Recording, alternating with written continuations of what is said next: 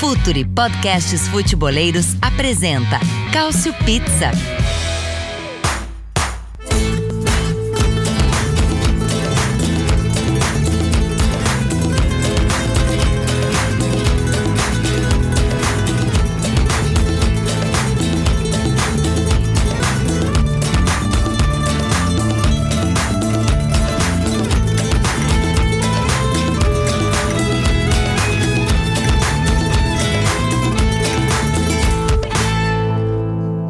Sejam todos muito bem-vindos à edição de número 83 do Couch Pizza. Sinta-se em casa, pode entrar, pode sentar no sofá, não precisa tirar o sapato na hora de entrar, só não use o banheiro de porta aberta, também há limites, né? Aqui é a casa de todos, mas não é a casa da mãe Joana também. O Couch Pizza número 83 fazendo um balanço e também tentando prever como será a vida dos italianos nas competições europeias, né? A gente tem aí só o Milan que começou a temporada em competições europeias e não vai terminar porque não conseguiu nem mesmo uma classificação para a Europa League via Liga dos Campeões, mas exceto o Milan temos italianos aí, temos italianos ainda vivos peronomútil na Liga dos Campeões, temos italianos é, na Europa League e temos italianos na Conference League que nem vão jogar a próxima fase, inclusive já estão garantidos na, na fase Round of 16 ou as oitavas de finais para os menos íntimos da, da Conference League. Mas antes da gente começar, o Futuro tem um recadinho para vocês. Fala futeboleiros, tudo bem? Eu espero que vocês estejam gostando do episódio de hoje. Mas antes de seguirmos com esse bate-papo, eu quero fazer um convite para vocês. Se você quiser receber conteúdo exclusivo no site, ter acesso às matérias fechadas, vai lá na aba Club e faça parte do Futuri Club por apenas 12 reais mensais ou até mesmo em planos semestrais com desconto ou até mesmo anuais. Você ainda vai ter direito a desconto nos cursos do Futuri. Então, fique ligado. Além disso, eu quero lembrar para vocês que esse episódio também tem o apoio do Futuri Pro, o departamento de análise e mercado do Futuri. Seu time gasta menos dinheiro e ganha mais jogos. Para mais informações, mande um e-mail para comercial@futuri.com.br. Tá aí, recado feito, recado reforçado. Tô aqui também para vender esse peixe do futuro. Você pode ler sobre tudo, não só sobre futebol europeu, tem conteúdos de primeiríssima qualidade sobre absolutamente tudo. Tem análises táticas, tem muita, muita gente que acompanha base, né? O Caio Nascimento é muito bom nisso. Então, se você quer conhecer assim os caras bons antes deles estourarem, antes de aparecerem, recomendo que vocês cheguem junto lá no Futuri, porque tem muito conteúdo de qualidade. Inclusive, já vou jogar a bola aqui pro meu braço direito. Caio Bittencourt, que é um conhecer lá do, do Futuri e tá sempre divulgando textos lá. Bom dia, boa tarde, boa noite, Caio. Queria que você falasse aí sobre o que é o texto de sua autoria nessa semana lá no Futre. Olá a todos, é... conhecedor comparado a meu amigo pessoal Caio Nascimento e, o... e eu, todo o resto do pessoal dos colunistas, eu me sinto um pouco exagero de, da sua parte, mas é falaremos muito sobre esse contexto europeu e sobre a, a fase da, da Inter nesse momento, por como ela chegou à liderança e como pretende se manter. O, o assunto principal do texto manterei, manterei como surpresa até é, para vocês irem lá ler a minha coluna. Agora vou, vou man mandar essa. Tá aí então o misterioso Caio Bittencourt, praticamente a nossa Carmen Sandiego, não quer divulgar o texto, mas eu gosto também uma João Klebice, desde que feita com parcimônia. Tá então o, o, o, Caio que está com a gente, sempre está com a gente hoje. E temos presenças super ilustres hoje.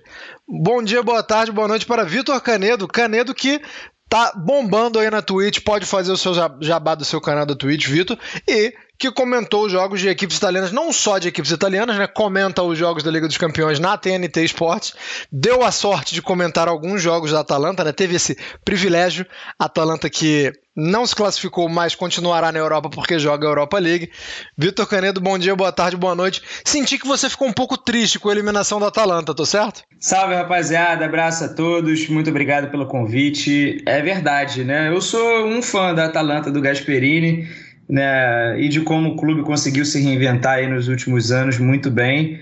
Uma pena, assim, o Vídeo Real também tem né, um projeto interessante, acabou sendo ali naquele mata-mata, um, um, mata só, né? Um jogo só, e a Atalanta tomou-lhe um saperca que me surpreendeu, fiquei um pouco triste. Mas tem muito, né? A Itália eu acho que pode ter maiores esperanças. Talvez não para título de Champions, mas nas outras competições dá para sonhar um pouquinho ali para ela voltar a figurar com maior protagonismo aí dentro da Europa. E só para avisar também que eu sou disparado que menos entendo de futebol italiano aqui, tá, rapaziada? Só tô aqui realmente porque vocês inventaram essa moda aí, mas vamos que vamos. O modesto Vitor Canedo, seja bem-vindo à, à família Cautio Pizza, primeira participação dele aqui no nosso podcast. Também dando boas-vindas a Natália, Natália Pérez, produtora de conteúdo também da TNT. Então vive ali nos bastidores e acompanha muito Série A. Tá sempre falando sobre a Série A lá no Twitter dela. Pode passar sua arroba também, Natália, para o pessoal te seguir, se quiser, quiser saber um pouco mais. Milanista, fazia tempo que a gente não tinha uma milanista aqui, né? No nosso, nosso podcast, desde a saída do nosso saudoso Myron Rodrigues. A gente teve alguns convidados, nenhum deles milanista declarado. Então, o, o, Milan também está de volta, embora não esteja mais na Liga dos Campeões, né, Natália? Bom dia, boa tarde, boa noite. Fala, pessoal. Um prazerzaço estar aqui com vocês de volta. Fazia um tempo aí que eu não, não vinha no Cautio Pizza. É, confesso que eu tava com bastante saudade de vir aqui conversar com vocês sobre os times italianos. E é isso, né? Tô aqui tomando o lugar do Myron para chorar as pitangas sobre o Milan. O Milan que já não, não tá mais aí na, na Champions League, não conseguiu Liga Europa, como você falou. E vamos falar aí sobre as expectativas do, do restante do, do, das equipes. E é isso. É, sempre, sempre tem que ter um milanista aqui, porque o Milan é gigante, né? Sempre que tem um milanista, é, eu, eu fico feliz, porque apesar de não ser torcedor do Milan, gosto muito da instituição. Crescemos, né? Quem é da minha geração, eu sou de 88, quem é da minha geração viu alguns Milans memoráveis, então sou fã é, sou simpático ao nosso querido Milan. Vou começar falando então aqui de quem se classificou, né, dando importância para quem conseguiu bater a meta, digamos assim. É, a gente teve um sorteio um tanto quanto peculiar, acredito que a maioria de vocês que está escutando a gente sabe o que aconteceu no sorteio. Teve erro, aí teve que ressortear. É, e aí, no, no fim das contas, né, digamos assim, a Inter de Milão não, não teria uma vida fácil porque no primeiro sorteio já teria, já, já daria de cara com a Ajax. É, não se deixe enganar, tá? Você que não acompanha a Eredivisie, que é o campeonato holandês, o Ajax tem um time absurdo, é um dos melhores times dessa Liga dos Campeões, e a Inter já, já teria essa pedreira. Aí papo vai, papo vem, sorteio não deu certo, vamos fazer de novo. Bom, Liverpool. Caio Bittencourt, é, é, é, um pouco difícil falar assim de, de, de, de se, se, piorou muito a vida da Inter. De fato, não deu sorte nenhum das duas ocasiões, mas acho que é pior hoje pegar um Liverpool do que pegar um Ajax, embora eu já tenha falado aqui que o Ajax tem um, um, não só um time, mas um projeto muito interessante. Mas é, o, o, qual, o que que, onde a Inter pode, onde o torcedor da Inter pode tentar focar um pouco de otimismo, assim, se é que existe um ponto fraco, se é que existe um, uma metade cheia desse copo, onde está essa metade cheia? Porque o, o torcedor da Inter tá olhando esse copo e, e, não sabe se tem uma metade cheia, não tá vendo a metade cheia. Há uma metade cheia? Onde ela está, Caio Bittencourt? Olha, a metade cheia está no próprio desempenho da Inter. Em que pese talvez um desempenho não tão agradável contra o Real Madrid, alguns gols perdidos, alguns problemas na criação, mas um time que tem crescido bem para chegar à liderança da, da Série A num, num contexto disputadíssimo num sistema que, que tem crescido com, com o desempenho do Tcharanoglu, do Barella, do, do Lautaro voltando, a, voltando a, a, a engrenar uma boa sequência de jogos marcando gols, com, com o sistema ofensivo funcionando, com a defesa funcionando bem. com o conjunto da Inter do Inzaghi funcionando bem, eu acho que isso é o copo meio é o copo meio cheio para se pensar, pensando hoje dezembro. Só que assim, aí pensando no copo meio vazio, você vai pensar, claro, no Liverpool, porque o Liverpool nada mais é do que um dos favoritos desse negócio. Já é um dos times que melhor sabe jogar sabe jogar essa competição com, com toda a competitividade que é o Liverpool desde, a, desde que, que Jürgen Klopp participou é, pela primeira vez dessa competição com os Reds em 17 e 18. Sempre foi competitivo e Napoli e Milan sabem disso. A Roma sabe disso também. Então, nesse aspecto, eu acho que o, o problema da Inter é mais o adversário do que o desempenho dela mesma. O desempenho dela mesma, eu creio que esteja em, em crescimento, em desenvolvimento e pode até melhorar. Mas é competir com, com esse Liverpool decidindo em Anfield é um pouco mais complicado de sonhar. Seria mais complicado do que, por exemplo, um Ajax que embora seja o melhor time da primeira fase, embora tenha, tenha tido uma das melhores campanhas da primeira fase, curiosamente, um dos únicos com a pontuação cheia, junto com o próprio Liverpool, o Ajax teoricamente tá, tá mais na terra do que esse Liverpool, até por conta do estilo de jogo do próprio Ajax, da, da maneira de como parar esse time. Ô, Vitor, é, eu, eu, queria manter, assim, um pouco nessa linha, assim, de tentar vislumbrar alguma coisa positiva, só que também já vou dar uma puxada de tapete, vou dar um advogado, de advogado do diabo aqui, porque é, quando a gente fala de futebol inglês e futebol italiano, é, é, um ponto muito comum nas discussões falar da intensidade do jogo, né? A gente reconhece que, que a Série A italiana, ela oferece é, alternativas táticas, né? Quem gosta de acompanhar taticamente futebol, é, vê na Liga Italiana, vê na Série A um, um paraíso, porque você tem de tudo naquela liga e você tem equipes é, consideradas pequenas ou medianas que, que conseguem é, equivaler-se às grandes por causa dessas, dessas alternativas táticas e por causa de trabalhos muito bem feitos.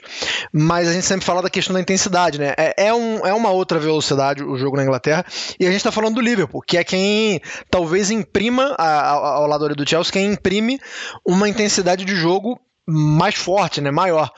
E eu acho muito importante a gente lembrar que a Inter de Milão teve um cara expulso no último jogo da primeira fase, foi o Barella, que talvez nesse meio campo da Inter é, seja um cara, digamos assim, com um pouco mais de cara de Premier League, né, quando inteiro, porque na temporada passada o Barella teve algumas lesões e tal, mas considerando-se é, fisicamente apto, é um cara é, que consegue ali é, bater de frente nessa questão da intensidade. Então, assim, ainda nesse, nessa, nessa visão de procurar alguma coisa positiva, eu queria que você falasse também de como o, o, o, a Inter tenta bater de frente com o Liverpool sem o Barella, porque o Barella é um cara que conseguiria fatalmente é, imprimir, ou pelo menos acompanhar o ritmo do, do Liverpool, né, fisicamente e na questão da intensidade do jogo. E não sei se a Inter tem algum substituto no nível dele, tem, Vitor? Acho que não. É, Barella é top, né? Provou já desde a temporada passada, mais Eurocopa, né? Que ele alcançou realmente um outro patamar. É uma pena, assim, foi uma expulsão muito infantil, né? Ele tentou ali uma agressão no Militão, não acertou. Não dá nem para falar que foi injusta, né? É, não, injusta não, porque ele realmente tentou dar um soco e, e enfim, acertou ali de raspão ali no Militão, mas foi bem expulso e, claro, é, assim, falar com dois meses de antecedência é perigoso, porque tem Copa Africana e Mané e Salah, a gente não sabe como eles vão voltar, em que condições físicas. E a gente sabe que a temporada que o Salah vem fazendo é praticamente ali o critério de desempate para qualquer outro clube, né? Porque o Liverpool consegue se manter sem lesões até nesse momento de temporada, sem muitas lesões, consegue o seu time esqueleto ali e, bem, o Salah tem feito a diferença no resto. Então, a gente enxerga aí um favoritismo óbvio para o Liverpool hoje. Daqui a dois meses, não sei, né? É, eu até fiz a brincadeira de colocar 65, né? Tentar um percentual para cada confronto, eu botei 65, 35, né? Para mim, o favoritismo do Liverpool é esse, ele deve avançar em condições normais. Mas como tem a Copa Africana, eu não sei. Assim, o que dá para falar da Inter é que não está sentindo falta do Lukaku, É, o trabalho do Inzaghi tem sido excelente, conseguiu manter a estrutura do time e está usando muito bem Perisic, é, o revezamento dos atacantes também. Né, os dois entraram muito bem no time, tanto o Diego quanto o Correia. Correia hoje está machucado, né? tem um tempinho que eu não vejo. Mas é, o time está muito bem, assim, está muito bem, não à toa está liderando esse campeonato italiano super difícil. Só que aí é questão de azar do sorteio. Concordo aí com vocês, com o Caio pô, né? Poderia ter dado. É claro, quem termina em segundo, você está sujeito a isso, né? Mas teve time que terminou em segundo, Chelsea, e pegou o Lille. Porra, custava ter um pouco de sorte, né? Não, né? Mas o, o Chelsea é um fenômeno. Eu não lembro, assim, de, de sorteios muito difíceis, assim, de, de, de, grupo da morte pro Chelsea, não lembro. O Chelsea é, é um caso a ser estudado. Tá sempre de bem o com Chelsea, as bolinhas. De grupo da morte, eu só lembro aquele que a Roma passou, que tinha ele a Roma, a, o Atlético, que iria ganhar a Europa League, e o Karabag. Incrivelmente, aquele que foi mais longe foi a Roma. A Roma semifinalista. Ah, em 18. Isso. É, mas não, mas não dá para dizer que um grupo com a Roma também é um grupo da morte, né? Você pode falar que é um grupo que é um grupo complicado, que é um grupo, não sei, é competitivo, mas assim, com todo Olha, respeito à Roma. Aquele né? Chelsea não ganhou da Roma, então, tipo. Eu sei, eu sei. Mas você tá sugerindo que tem que ter um terceiro sorteio, então, Anderson? Não, pelo amor de Deus, não. Não tinha, não tinha nem que ter sido o segundo, né? A verdade é que a incompetência falou mais alto e, e houve um segundo. É, ô, Natália, é, eu queria focar um pouco mais na primeira fase, assim, esquecer um pouco não, não completamente que, que a Inter vai pegar o Liverpool, mas assim, que lições a Inter pode tirar de uma primeira fase? Porque é, começou mal a Inter, né? É importante a gente lembrar que, é lógico, era um período em que se readaptava a, depois da perda de duas peças muito importantes, no Hakimi e no Lukaku, Simone Inzaghi chegando. É, o primeiro jogo já foi contra o Real Madrid, né? Não é fácil você estrear na Liga dos Campeões é, contra o Real Madrid. Aí depois empata contra o Shakhtar Donetsk, fora de casa. É, foi um dos piores jogos que eu já vi é, nessa Liga dos Campeões campeões, é, tá, tá, tá, ali nos piores, sem, sem dúvida. E aí consegue duas vitórias contra o Sheriff, que, que talvez até tenham muita influência no que o Caio estava falando agora nesse crescimento da equipe, né? É, essas duas vitórias colocaram a Inter numa situação um pouco mais favorável, né? Já que é, o, o Shakhtar já tinha perdido pontos pro, pro Sheriff, então a Inter é, começa a ganhar um pouco mais de confiança. Mas assim, que lições a Inter pode tirar dessa primeira fase para enfrentar o Liverpool? Porque é o seguinte não venceu nenhum dos dois jogos contra o Real Madrid. E, e, e quando a gente começa a botar a equivalência e, e ver a força, né, medir força, eu acho que o Real Madrid hoje está abaixo do Liverpool. É, embora reconheça que o Real Madrid tem peças importantíssimas, os Vinícius voando, é, o trio de meio campo Casimiro hoje um dos melhores do mundo na posição, mas eu, eu acredito, opinião minha aqui, que o Real está abaixo do Liverpool. Então se a Inter não conseguiu vencer o Real Madrid duas vezes e fazendo essa meia culpa aqui de que no primeiro confronto estava tava perdido ainda, estava né? tentando se encontrar na temporada, mas que nesse segundo confronto não, não tem essa desculpa, como é que a Inter vai para cima do Liverpool se, se não consegue assim é, competir, até eu acho que, que dá, né? Competir com o Real Madrid, acho que falar que não competiu seria, seria é, baixeza da minha parte, seria muito forte falar isso. Mas não consegue resultado contra o time maior. Como é que a Inter pode olhar para esses jogos contra o Real Madrid e, e, pensar nos jogos contra o Liverpool? Bom, o começo ter sido difícil, né, da temporada, no geral, é totalmente natural, porque, como você falou, teve uma troca, né? É, teve o principal jogador do time indo embora, teve Hakimi indo embora, teve Inzaghi chegando, mesmo que assim não tenha mudado muita coisa em relação à filosofia de jogo, assim, a Inter não tenha mudado radicalmente, lógico, houveram mudanças, mas é, segue a mesma filosofia ali do Conte, na, totalmente natural. E também pensando que na temporada passada a campanha da Inter na Champions foi desastrosa. Então você volta aí com toda aquela pressão contra um, um Real Madrid, o maior campeão da Champions. Natural, assim. Não, não tem muito o que falar, não tem, sim, muito que muito que dizer. Agora, o último jogo contra o Real Madrid foi o ponto que a Inter tem que, tem que se ligar para enfrentar o, o, o, Liverpool. Vocês estavam dizendo né, sobre intensidade da Premier League, que o, o Liverpool, sei lá, deve ser, junto com o Bayern, o time mais. É, que mais imprime intensidade, desculpa, é, na Europa, mas a Inter é o time mais intenso né, na, na Série A. Então eu acho que vai ser uma disputa muito boa lógico que o Liverpool é favorito por ser mais um, um, um time mais, assim, consolidado, né, na, na, Europa, enfim, que ganhou Champions recentemente. É, mas eu acho que, que vai dar jogo sim. Agora, o que a Inter tem que também se ligar um pouco, é, eu sei que é muito chato apontar defeito em, em time, um time que tá liderando aí a Série A que tá fazendo Tamo agora. Estamos aqui pra isso, Nath. Estamos aqui pra apontar dedo e achar defeito mesmo. É chato, ainda, ainda mais porque eu sou milanista. Falar, ah, tô, tô falando mal da Inter. Não, né? Mas a, a, Inter também é um time que perde muitos. Tá, tem perdido muitos gols, né? Então. É, cria muito. Se eu não me engano, acho que foi a segunda equipe que mais, mais finalizou na fase de grupos, contando Champions e Europa League. Acho que o Napoli foi a primeira. É, então, assim, é, lógico, não tem, não tem nenhuma, nenhum, nenhuma reclamação, assim, que não, não tem feito gol. Tem feito gol, mas também tem perdido, perdido alguns gols. Então, acho que isso pode ser melhor trabalhado, né? É, sem o Barella complicado, assim, até pensei, cara, totalmente um lapso de burrice do cara ali.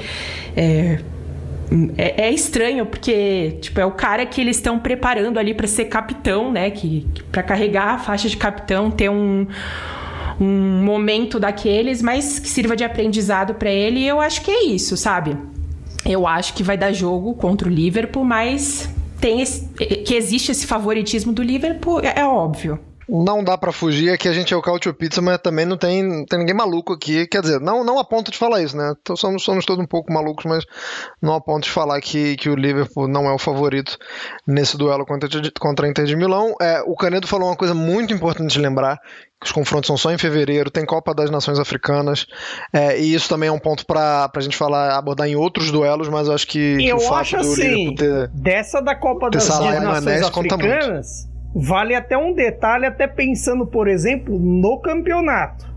Porque a Inter, até pensando com Atalanta, com Milan, com Napoli, é uma, da, é uma das poucas que não vai perder uma grande quantidade de jogadores até nessa disputa de janeiro. Não perde campeonato. ninguém, na verdade, né? É, não vai perder ninguém agora é, nesse mês de janeiro. Então, até pensando na disputa, nos desfalques que os outros vão ter, de repente possa chegar em fevereiro com uma, com uma condição até mais favorável, especialmente com competindo com duas enfermarias. Mas é, as enfermarias falaremos depois.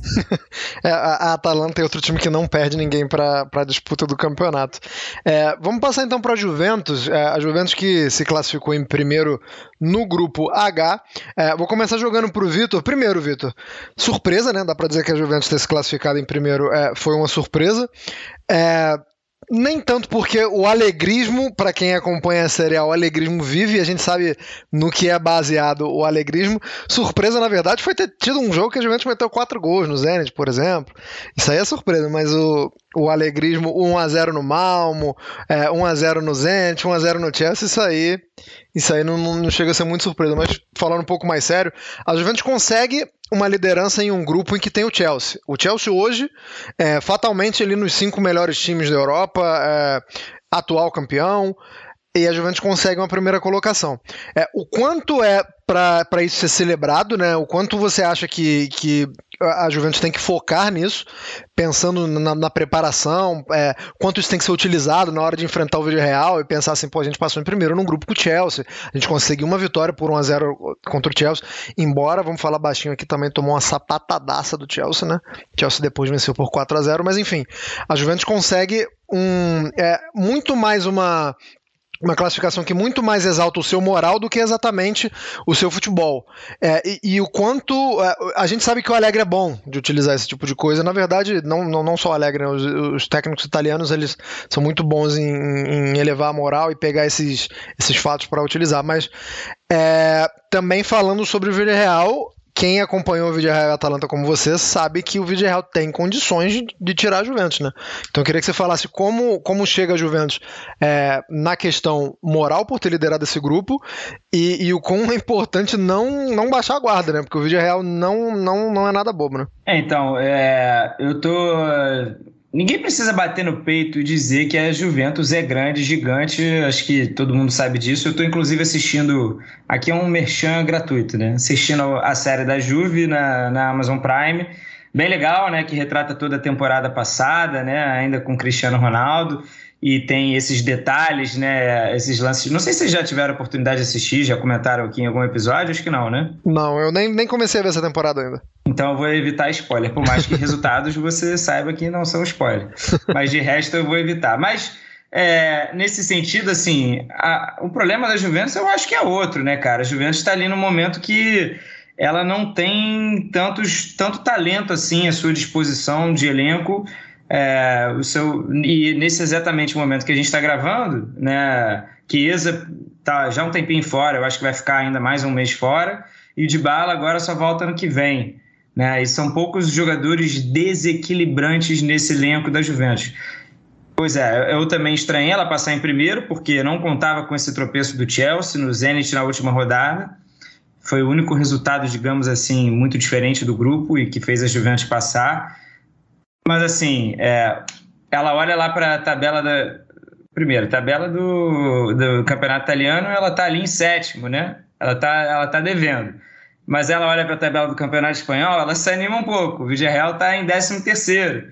Só que o Villarreal é time perigoso também para mata-mata. Assim, não sei se é um sorteio para para comemorar. É claro que teria, poderia ter sido muito pior terminando em segundo, mas eu não, né, eu não ficaria tão surpreso se o Vídeo Real chegasse e eliminasse a Juventus é, novamente. Estamos dois meses antes. Eu não sei em que condições vão chegar os melhores jogadores da Juventus. Ela vai precisar ter esses melhores jogadores, né? E aí lê-se Chiesa e de bala no mínimo, né? E fora a sua estrutura aí, o Danilo vinha fazendo uma temporada muito boa, né? E, e acho que tá, tá um tempão fora também, deve voltar até lá, imagino mas eu acho que ela precisa do talento em campo, porque é, né, é muito diferente do Alegre de 17, daquela Juventus, é, ou do de 15, né, que é, era um time super talentoso, especialmente do meio para frente.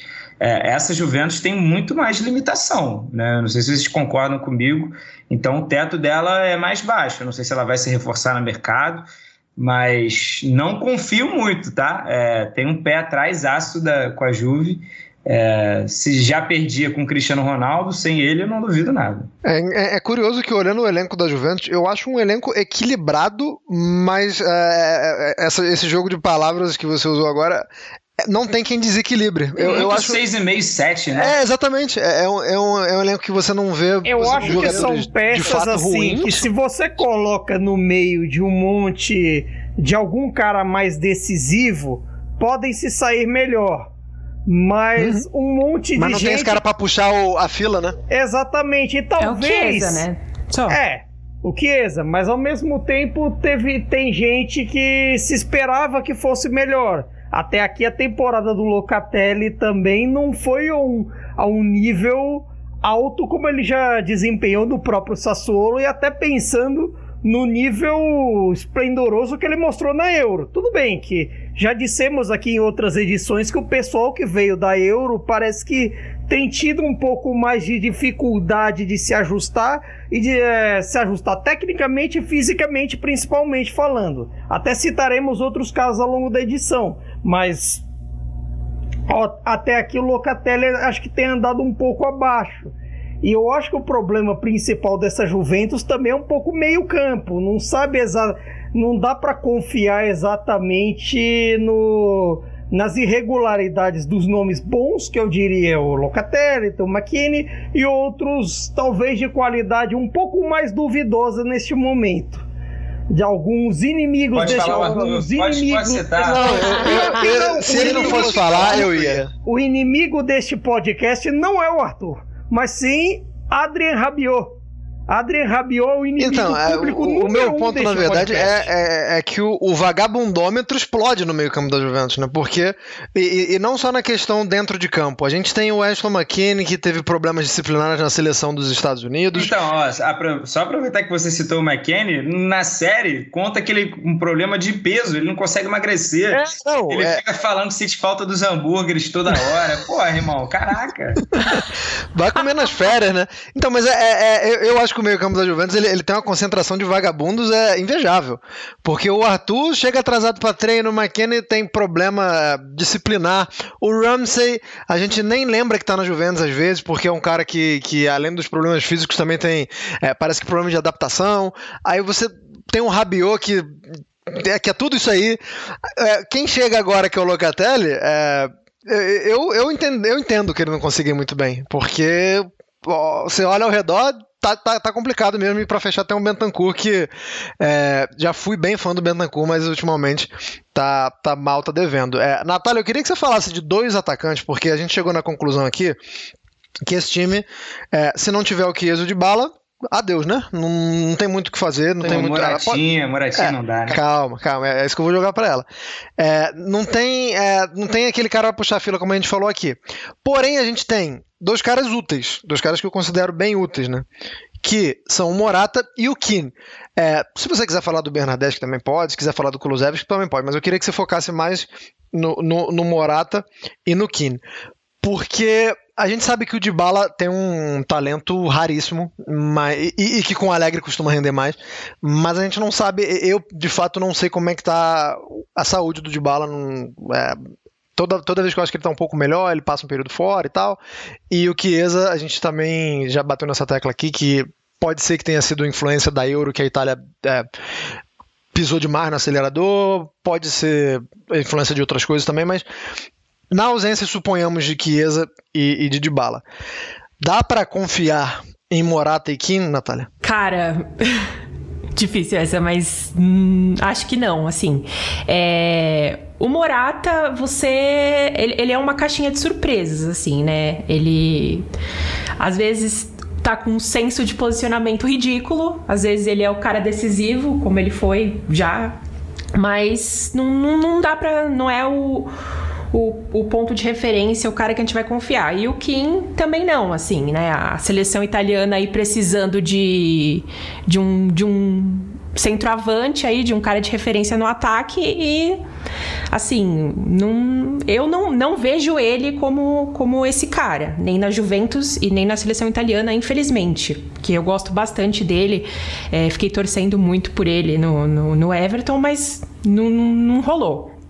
E o de bala tem essa questão da saúde que você falou, também tem a questão contratual, né? Que ele está em fim de contrato. Não, não sei muito bem assim é, notícia de bastidor, se estão pensando em renovar com ele. Com certeza a, a Juventus está tá, né, tentando isso, mas não é, sei ele, se ele, ele fica, deu uma, se ele, ele deu vai... uma de João sem braço nessa semana falando que ele entende que a Juventus não tenha procurado ele ainda porque a Juventus tem coisas muito importantes para resolver nesse, nesse final de ano, mas que ele está à disposição. Mas também não deixa de ser um alô, né?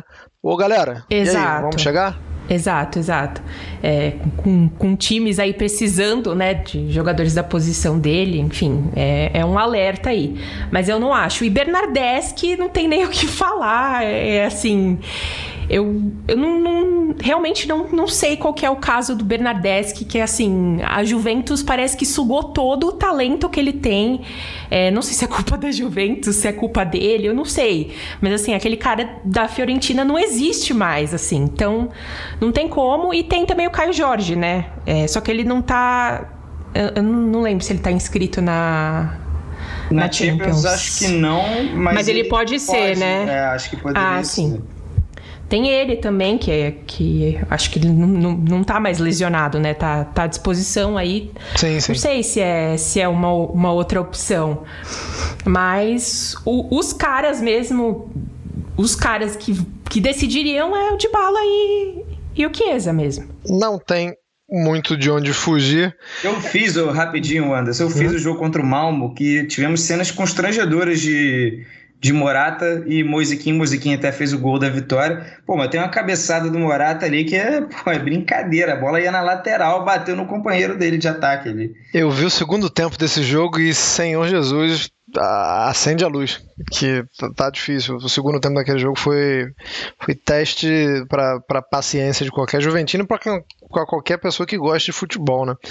É, não vou falar de Juventus com você então, Caio, que a gente vai passar já, já para a Europa League, é, porque na Europa League a gente tem, é, como representantes italianos, a gente tem a nossa querida Atalanta, que infelizmente caiu e vai pegar o Olympiacos da Grécia, e a gente também tem o Napoli, que vai pegar o Barcelona, e a Lazio, que vai pegar o Porto. É, Bom, bom. Mesmo sorteio foi para Atalanta, né? O, porque porque para o Napoli e para Lazio, nem tanto. Eu já vou começar jogando o Napoli para você, Caio, por questões é, óbvias. Já que você é o maior torcedor do Napoli em território brasileiro. Em Na América altura, Latina, talvez, vou dizer que você é o maior. Em altura, é, talvez. Você... Não conheço ninguém que tenha mais de 1,85, então. Mas eu, a questão que eu vou jogar pra é, você. Com certeza. É, eu, vou, eu vou jogar pra você uma questão que é a seguinte: é, na Espanha, ninguém gostou desse sorteio. Assim, quem acompanha, é, na Espanha que eu digo em Barcelona, na Catalunha ninguém gostou, todo mundo muito é, descrente, muito ressabiado. É, claro que a fase do Barcelona também não ajuda, né? Se comprar um anão, anão cresce, a gente vê que, que o Xavi chega e, mesmo assim os resultados é, empatando, empatando com o Sassuna, perdendo alguns pontos, mas é, vendo, vendo assim o Napoli como um favorito. É, eu queria que você falasse se isso é mais por parte da imprensa, né? A imprensa querendo jogar o favoritismo para outro lado. Se é mais uma descrença no Barcelona do que necessariamente uma crença de que o Napoli seja um bom time. E eu queria que você falasse. É, a gente já citou aqui na última edição a, o, o, plantão médico do Napoli, né? E eu queria que você falasse como, como é que você acha que esse time vai estar em fevereiro. Porque nesse momento o Napoli tem o quê? Três meio-campistas disponíveis para jogo? Hum, não sei, você vai me falar isso agora. Mas eu queria que você falasse como essa questão vai, vai influenciar, até porque a gente não pode esquecer e falar assim: ah, até lá os caras estão de volta. Mas estão de volta como, né? Vão voltar como? Então eu queria que você falasse assim: como é que o Napoli chega para o Barcelona? Tá, tá justo esse favoritismo jogado para o Napoli? Essas lesões elas vão definir muito desse confronto? Como é que você vê isso? O físico é fundamental para entender esse Napoli. Porque quando o Napoli teve os seus melhores momentos físicos até aqui na temporada, entre agosto e outubro, com poucas lesões e tudo mais, é, o time chegou ao topo da tabela no campeonato, é, conseguiu bom desempenho e conseguiu é, fazer bons jogos. Curiosamente, desde novembro, quando a coisa começou com a série de lesões, com o Inter tendo lesão, com, o tendo lesão, com Fábio Ruiz e, e mais, mais alguns outros. Até para dizer com, como está o nível de lesões, neste momento o Napoli tem 25 inscritos na, na, na Série A. Destes 25 inscritos, aparentemente só dois não se lesionaram na temporada até aqui. Considerando até que, por exemplo, o Mário Ruiz se lesionou depois do jogo, contra o Empoli, da derrota bizarríssima contra o Empoli, aliás. E, aliás, bom time do Empoli, já tenho dito isso aqui, co como o trabalho do André Azzoli tem sido interessante, com Pinamonte, com Cutrone, com Paris e, e por aí vai. É, neste momento, só dois jogadores do Napoli não se lesionaram desde, desde o começo da pré-temporada. O Hackmani zagueiro, e o Juan Jesus também na zaga. Curiosamente, os dois são injury prone por excelência. O Hackmani passou muito tempo fora é, na temporada passada por lesões musculares, e o Juan Jesus, é, o torcedor da Inter e da Roma, também sabe como ele é um injury prone. Então. Tá tudo de cabeça para baixo. É, né? totalmente de cabeça para baixo e. E assim, não tem como você desvencilhar até um bom momento que alguns jogadores vivem, como o Insigne, como o Lozano, como alguns outros, não tem como você desvencilhar o bom momento deles com, é, com essa questão física. Mesmo em casos como o Insigne e o Lozano, em que você, em que você discute se a cabeça deles está realmente no Napoli. Insigne com o, é outro com problema de renovação. Sempre falam que essa renovação vai sair, vai sair, não sai até agora já começa a se preocupar que de repente sai o Lozano tá sempre com a cabeça nas nuvens. E mesmo assim. Nada contra você, viu, cara? Nada pessoal, mas quando eu vi a notícia de que o Toronto FC tava atrás do Insigne, eu fiquei animado. Embora a dupla Insigne e Soteudo seja um tanto quanto pitoresca, eu gostaria de ver, mas nada, nada pessoal. Viu? Não, seria até, seria até interessante, até estaria além de motivos para ir a Toronto. Mas nesse, mas nesse caso É, até neste contexto, por exemplo, a vitória contra o Leicester saiu algo meio heróico de certa forma, porque sai depois de uma lesão do Lozano, sai te, teve outras lesões, não, não tinha jogador disponível no banco e mesmo com todas essas condições o Napoli acabou conseguindo passar. Nesse contexto de dificuldade, acabou saindo melhor que encomenda a classificação. Mas o simples fato de você passar em segundo nessa nova configuração que eu sempre falo que eu gostei da Europa da Europa League, acabou saindo um dos que eram vistos como complicados. De certa forma, a única a única menina dos olhos ne, ne, dentre os que vinham na Champions era o Sheriff. Se você caísse, por exemplo, com o Porto, que é o caso da Lazio que falaremos daqui a pouco, caísse com o Borussia Dortmund correndo o risco de pegar um Haaland numa, quem sabe, aparição rara na Europa League. Você tem o Sevilla também, que é o rei dessa competição e que vai decidir em casa se chegar a decisão no Ramon Sanches Pizjuan. Qualquer um desses seria um pouco complicado, mas nesse aspecto Napoli-Barcelona, pensando já em fevereiro, depende muito de como o Barcelona fará mercado, de como o Napoli fará ou não mercado tem a questão física dos dois. E neste momento, baseado no que temos agora, eu creio que, que é uma mistura de, de que o, com que o Napoli já apresentou na temporada, embora não, não tenha apresentado nos últimos jogos, por N problemas, N situações, e um time que já tem caído de desempenho, com, com o Barcelona que até aqui não engrenou mas que pode engrenar.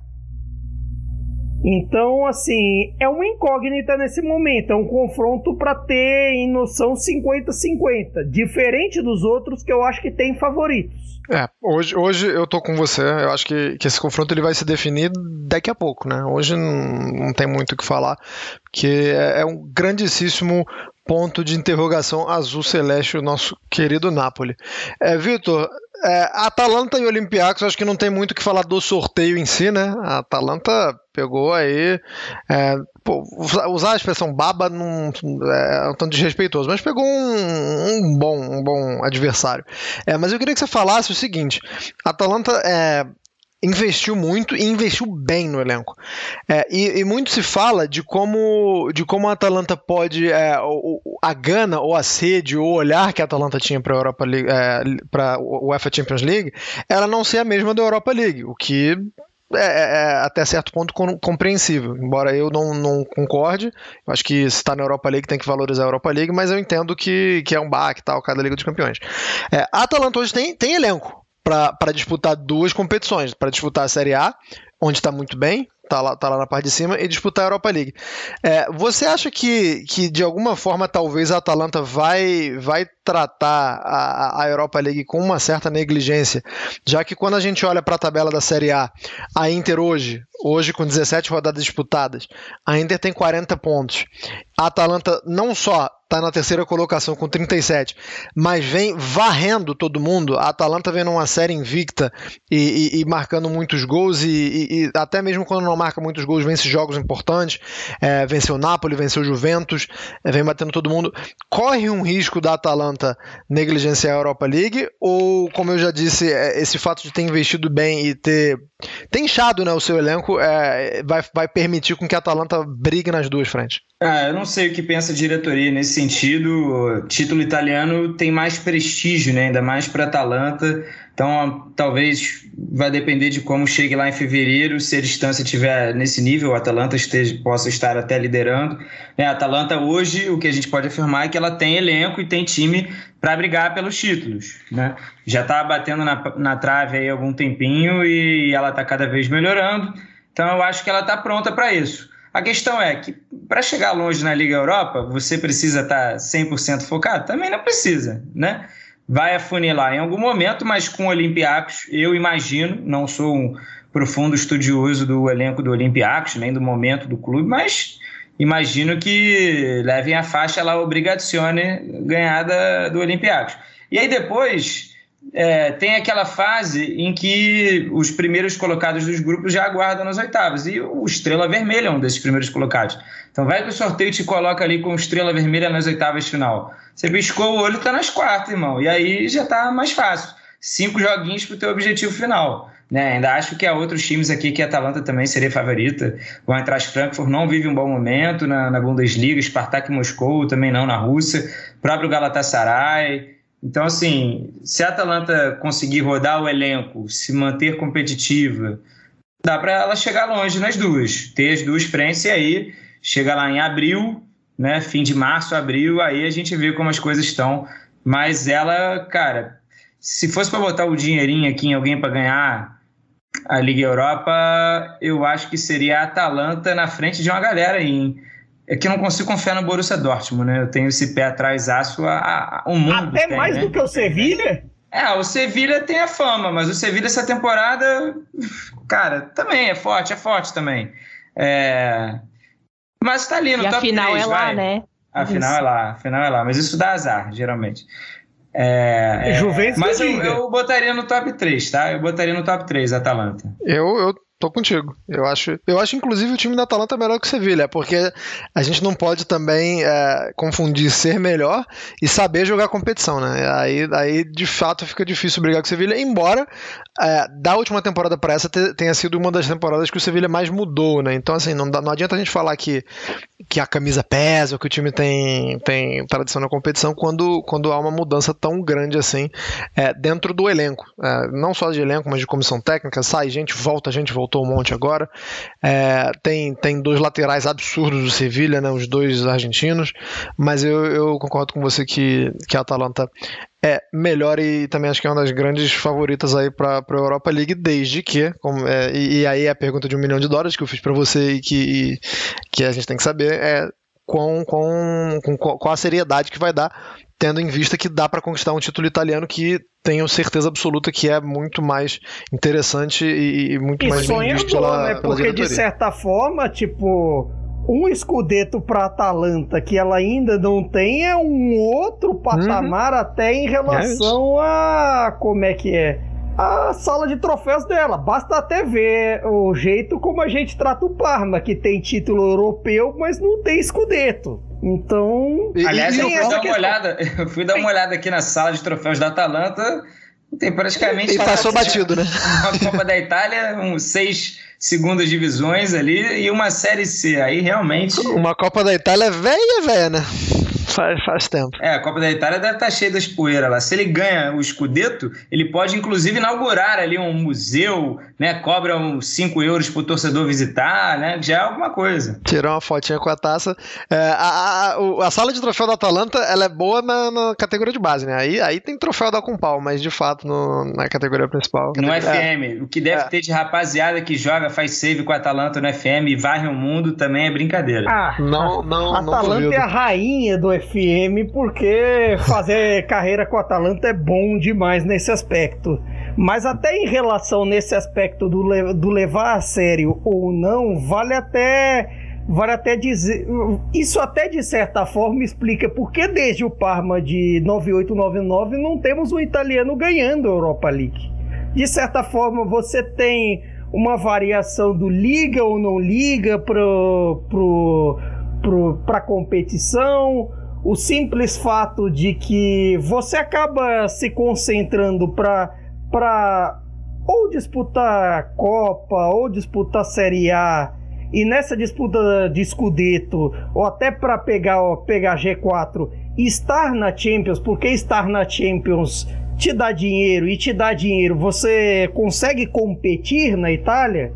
Até tem a, a o famoso pensamento que eu sempre cito aqui do, do De Laurentiis que o que a Champions sempre dá lucro e que a Europa League sempre dá despesa e que é um pensamento de certa forma geral na Itália que, que em que alguns precisam até mais do dinheiro da Champions para sobreviver, para manter suas estrelas e para não, não reformar eh, não reformar sempre as equipes. De certa forma, eu, eu acho que esse é o fator fundamental. Como a Atalanta vai, vai levar a sério isso? E de certa forma, essa pergunta eu acho que vale até mesmo para Napoli e para Lazio. É, para Lazio, eu vou, eu vou perguntar isso para Nath, tendo isso como pano de fundo também, só que é, a gente estava falando que a Atalanta tem elenco para disputar duas competições.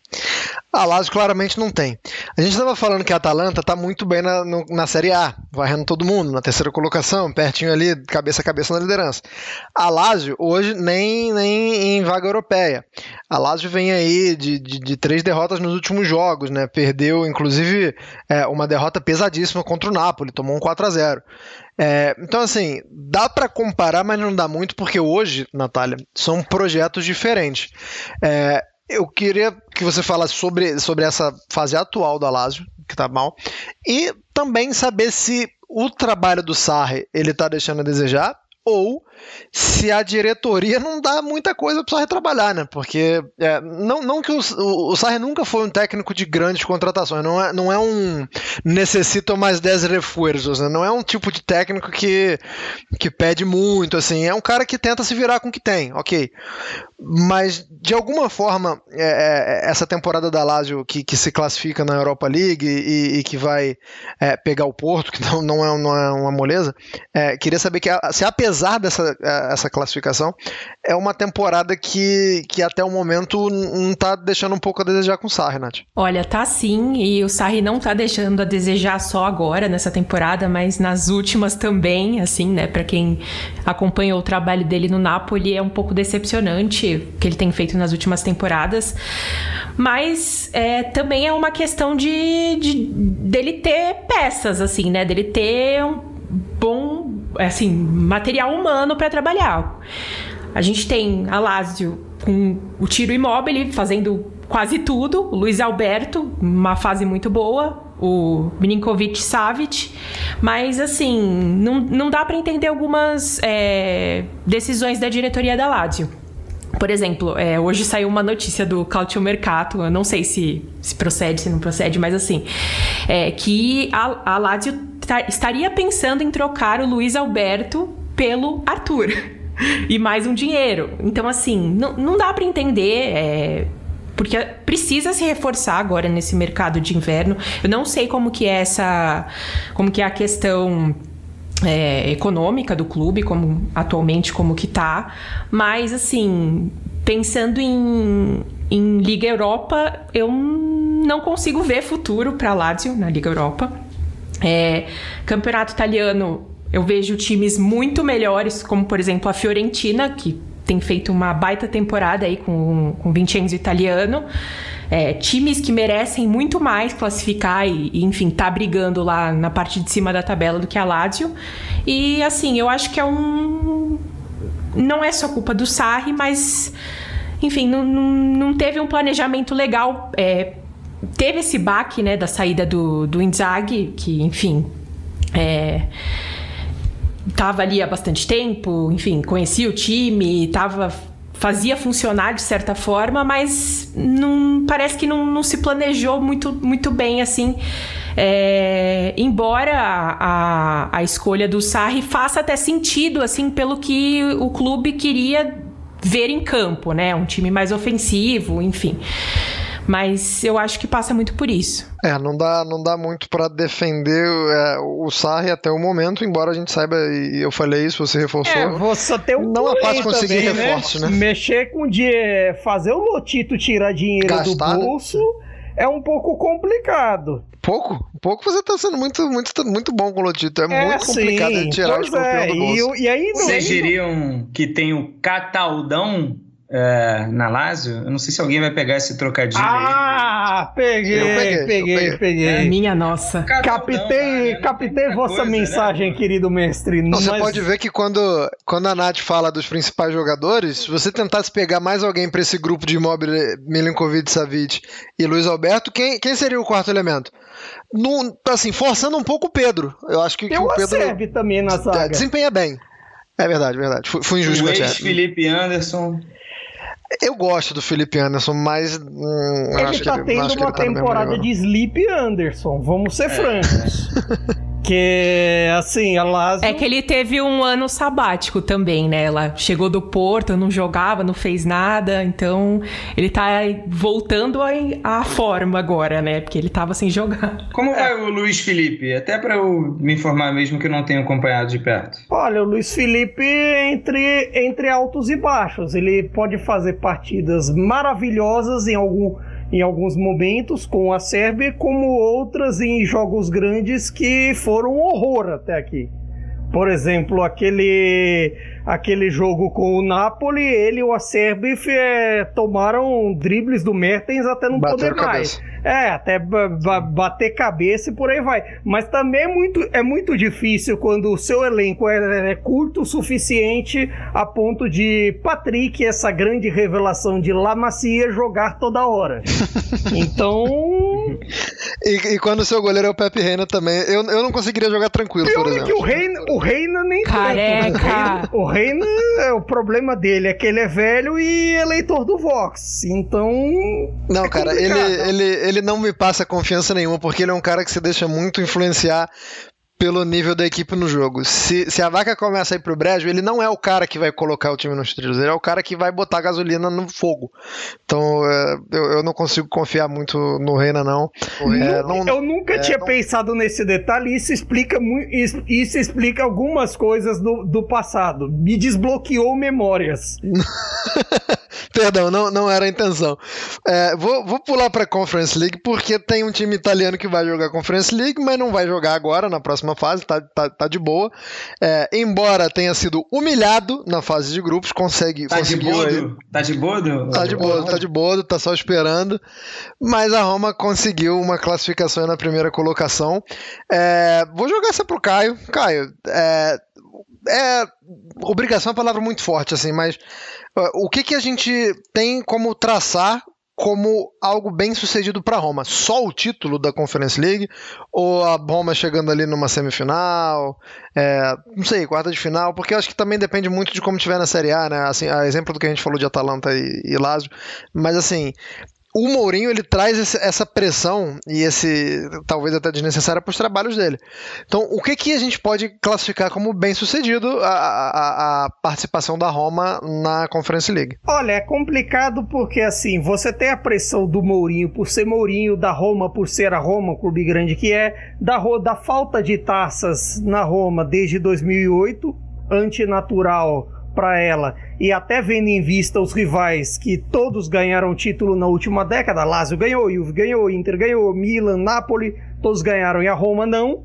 E de certa forma você vê uma Conference League um pouco mais acessível no papel. Se você pensar, por exemplo, que um dos, dos possíveis favoritos, o Tottenham, já deve deixar a competição porque, coitado, pegou teve surto de Covid a UEFA vai talvez vá acabar punindo e classificando Vitesse.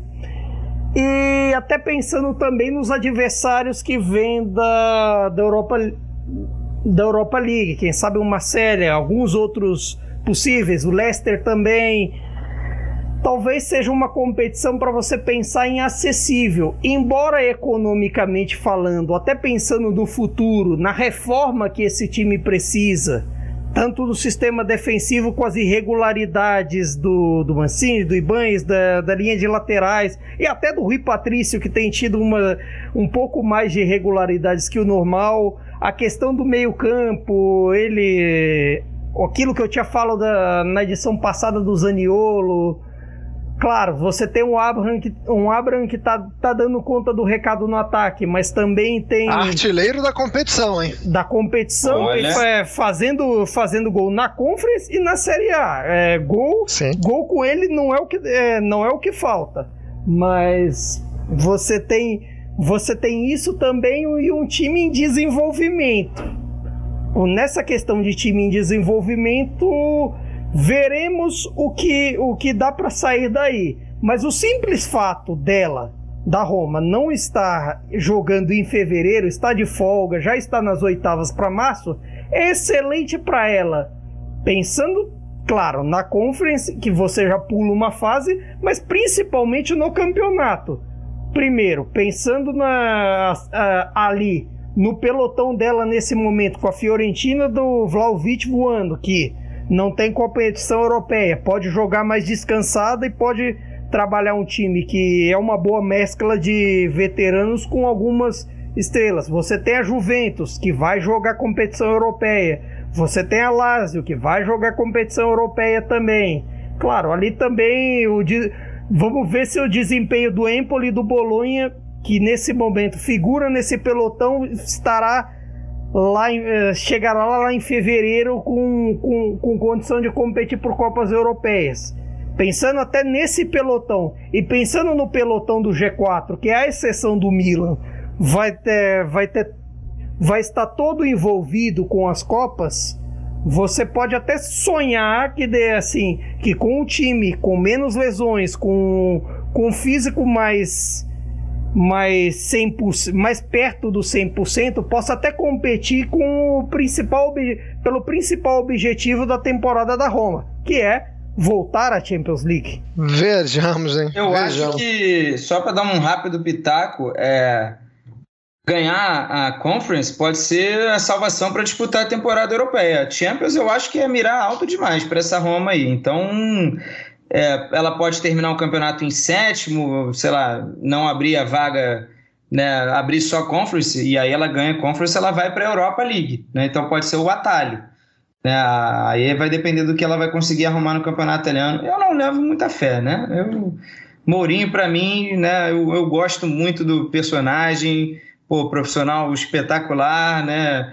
É, a gente deve muito a ele como futebol, mas vamos combinar que os últimos três trabalhos e meio, quatro trabalhos aí, poxa. Não, é eu, eu só acho o casamento é muito estranho. específico, tipo, de certa forma, dá para você colocar um pouco de pano nesse. É, até nas irregularidades desses trabalhos por conta do elenco da Roma. Que assim, em alguns casos, por exemplo, agora nesse último do Tottenham, a gente por exemplo, viu coisas melhores sendo praticadas pelo, pelo antecedente a ele, no caso o Pochettino. Agora, nesse time da Roma, a gente sempre pensa que esse time é capaz de produzir mais que isso, mas ao mesmo tempo tem alguns casos que não dá para tirar dali. Se o que você espreme não sai suco. Não sai. Eu, eu acho um casamento estranho ver o Mourinho num time com a defesa fraca. É, para não me alongar muito, vou, vou, chamar só de fraca. Para finalizar essa edição, então, gente, eu vou dar uma de canalha aqui e vou jogar para vocês, mas é papum quem passa desses, desses confrontos? Porque alguns vocês já se anteciparam, a gente já falou, por exemplo, aqui, a gente é, foi unanimidade que o Liverpool é favorito contra a Inter, então a gente acha que vai dar Liverpool, mas eu quero extrair isso de vocês, eu quero puxar isso de vocês, vou ser canalha, vou forçar vocês a passarem por cada confronto, só falando quem classifica e não precisa justificar a resposta. Inter e, Inter e Liverpool, vou pular então, porque todo mundo aqui já concordou que o Liverpool deve passar. Juventus e Vídeo Real, Natália. Juventus. Ok, Vitor? Vídeo real. Beleza. Zebrinha, zebrinha pequena. Zebra ganhando da zebra, essa que é, que é, que é ah, é bom. Caio. Juventus. Beleza, vamos pular então para a Europa League. Atalanta e Olympiacos, Vitor. Atalanta, por favor. Nath. Atalanta. E Caio.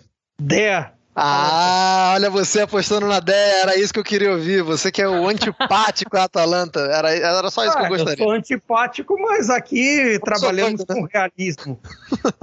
Napoli e Barcelona. Caio. Barcelona. Vitor?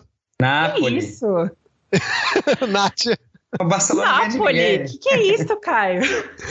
Não, o, o, Caio ele não quer gerar expectativas, eu entendo. É, eu, eu não confio no meu gado, então. Beleza. Porto e Lázio, Vitor.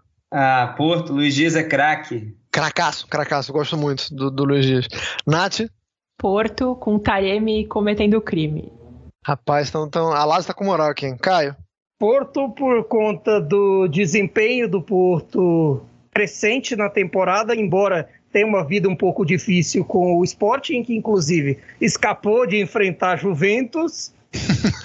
para enfrentar o porque... Pô, posso falar uma coisa? Eu acho que é, daria muito mais jogo Juventus e Sporting do que Juventus e Villarreal. Sério. Somos dois. Não sei, eu acho que Porque o Sporting é um time muito pragmático, como a Juventus do Alegre, vai, na, pelo menos na Champions. Então eu acho que ia ser uma boa disputa, assim. Eu acho que contra o Villarreal a Juventus é mais, mais favorita, não sei. Também acho, né, justamente por conta disso, e até pensando ne, nesses detalhes, até transportando para Porto e Lázio, eu creio que o Porto tem sido mais time e é mais experiente, até pensando no que tem apresentado em Portugal e no que apresentou até nos confrontos com o Milan, eu creio que o reencontro de Sérgio Conceição com a Lazio será vitorioso. Depois a gente não sabe por que, que não, não tem Laziale participando aqui do Cautio Pizza, né? A gente só dá cascudo na Lazio, mas é assim que a gente finaliza a edição de número 83 do Cautio Pizza. Muito obrigado a quem acompanhou a gente por aqui. Lembrando mais uma vez que esses jogos só acontecem lá em fevereiro, então até lá a gente ainda vai falar muito de Série A. Vai ter rodada aí. É, a, a, gente se fala de novo é, esse ano ainda? Não sei, hein? Talvez, talvez a gente se fale esse ano para fazer um balanço ou no comecinho do próximo ano, já para fazer um balanço do que aconteceu em 2021. A gente dá as caras por aqui durante essa época das festas, mas não vou me comprometer a dizer quando, porque tem que alinhar os planetas aí, saber como é que a gente pode gravar, mas nos falamos na época do, das festas para falar sobre a Série A. Muito obrigado, Caio Bittencourt, muito obrigado, Natália Pérez, muito obrigado a Vitor Canedo. A gente fica por aqui, Cautio Pizza edição número 83. E, rapaz, a gente vai apanhar dos torcedores da Lazio, hein? Só que só isso que eu queria falar. Forte abraço, arrivederci e tchau!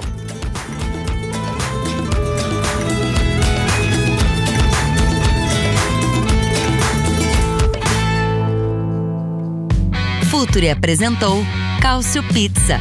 Acesse www.futuri.com.br e pense o jogo.